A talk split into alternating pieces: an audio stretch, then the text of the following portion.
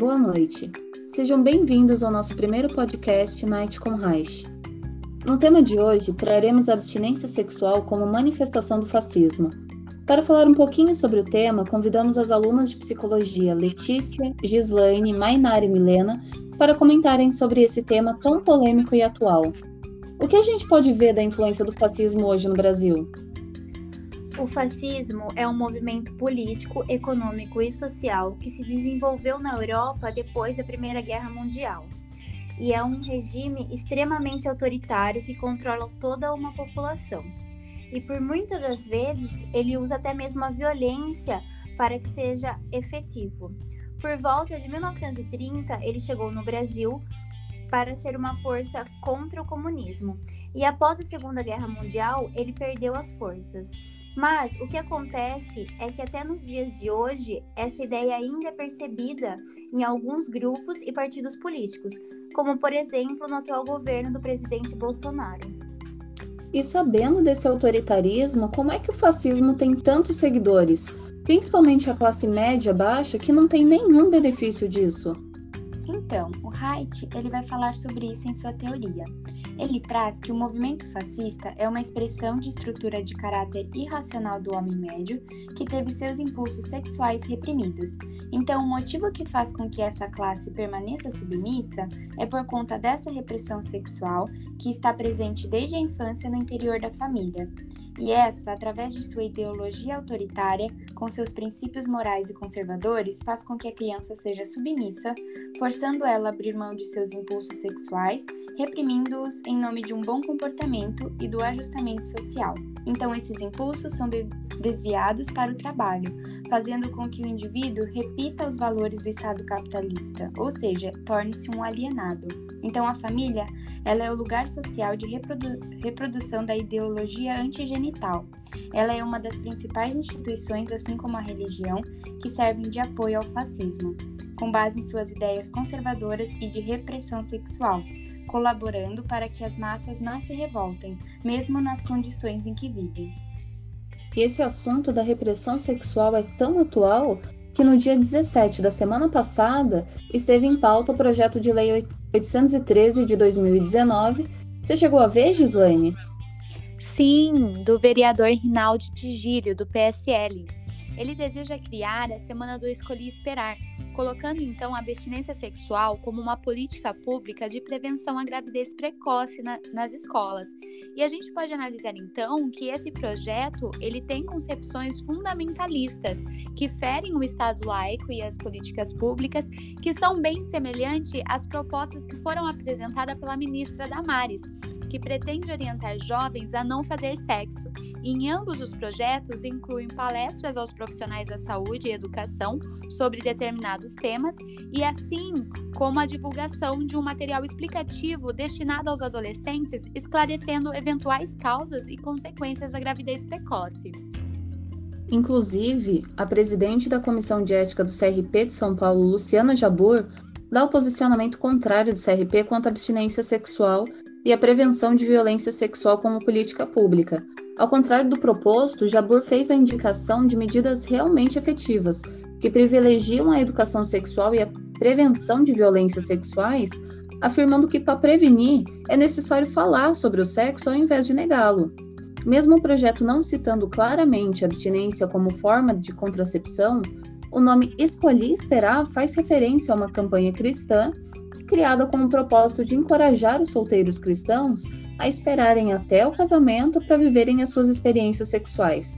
Então fica clara a importância da informação para a conscientização desses adolescentes para a prevenção, né? E essa proposta, inclusive, é o oposto da que foi feita por Reich no seu movimento de higiene mental, que foi a principal contribuição para o movimento. Esse movimento se tratava de melhorias nos atendimentos em doenças mentais e a importância de reconhecer as neuroses como um problema social e das massas. E é nesse momento que ele cria também um espaço preventivo em Viena, que oferecia sexólogos especialistas prontos para prestar todo tipo de conselho gratuito sobre problemas sexuais, contracepção, distúrbios sexuais, entre outros diversos temas que eram trazidos e que iam de acordo com o princípio de economia sexual proposto, proposta também por Reich. O movimento era uma forma então de aliviar a miséria sexual das pessoas, já que não era possível excluir ela desse contexto social. E como ficam os adolescentes nesse contexto? Então, a vida sexual desses adolescentes dentro do capitalismo fica marcada por diversas contradições.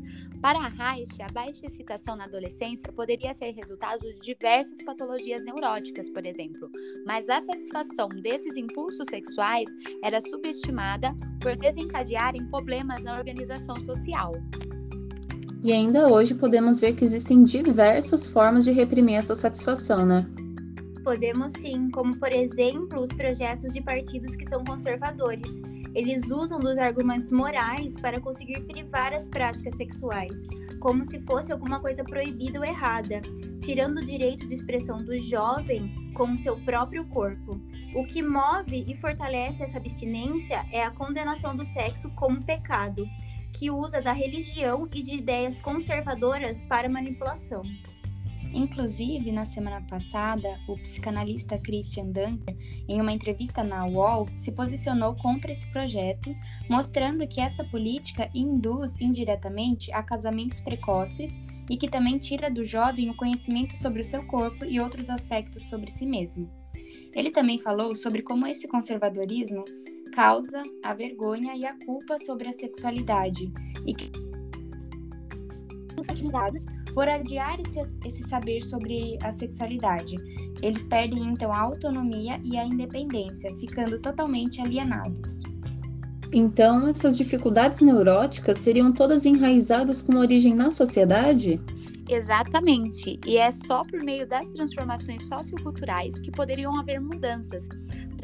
Para isso, podemos retomar quando Freud ele alega que o molde de futuras modificações das pessoas estão ligadas às reações que elas têm. Então, se essa pessoa ela renuncia à satisfação de seus instintos sexuais, seu comportamento em outras áreas da vida acaba tornando acomodado devido à baixa energia. E falando em transformações sociais e culturais, a gente pode associar o movimento feminista, que ganhou força nos últimos anos, mas que ainda é marcado por opressão em diversos setores, inclusive no sexual. É, não houve o fim da repressão, nem mesmo da revolução sexual e nem da libertação das mulheres, mas as mudanças começam pelas pequenas coisas, como por exemplo, nos questionamentos sobre o patriarcado. E é a partir dessas pequenas mudanças que os jovens eles puderam se conhecer melhor, mas não deixando de sofrer os preconceitos e as várias formas de discriminação. É, apesar disso, é importante reconhecer as lutas que ocorreram para proteção e orientação sexual.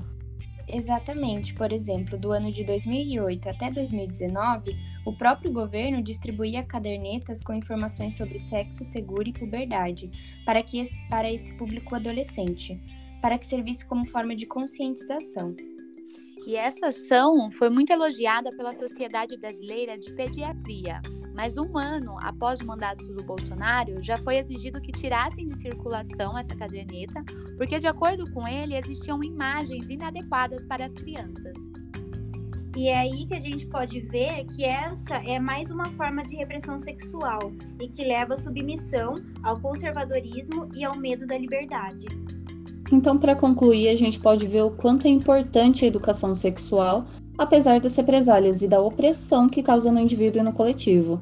Mesmo que atualmente tenhamos essa ilusão de liberdade, os estudos do Reich trazem justamente o quanto esses mecanismos neuróticos influenciam na repressão sexual, e esses mesmos mecanismos continuam a, ser, a serem executados amplamente para conter a energia sexual do indivíduo por meio dessa manipulação de massas dentro desse discurso fascista. Então, o Reich ele descreve justamente que para que ocorra a libertação dessas couraças que aprisionam a energia de cada um, a sociedade deve compreender a libido genital como uma parte importante da constituição pessoal, configurando a chamada cultura na sensualidade. E assim, os indivíduos devem buscar por essa revolução sexual e se diluir essas repressões para chegar a uma consciência social. E por fim, a responsabilidade também é do poder público, que deve atuar de uma forma que objetive o fim da violência contra a mulher, da exploração dos abusos de crianças, é, de crianças e adolescentes, e incentivar a educação sexual para promover uma autonomia desse indivíduo. Esse foi o tema do encontro de hoje. Esperamos que vocês, ouvintes, tenham tido ótimas reflexões sobre o tema. Nos vemos no próximo encontro.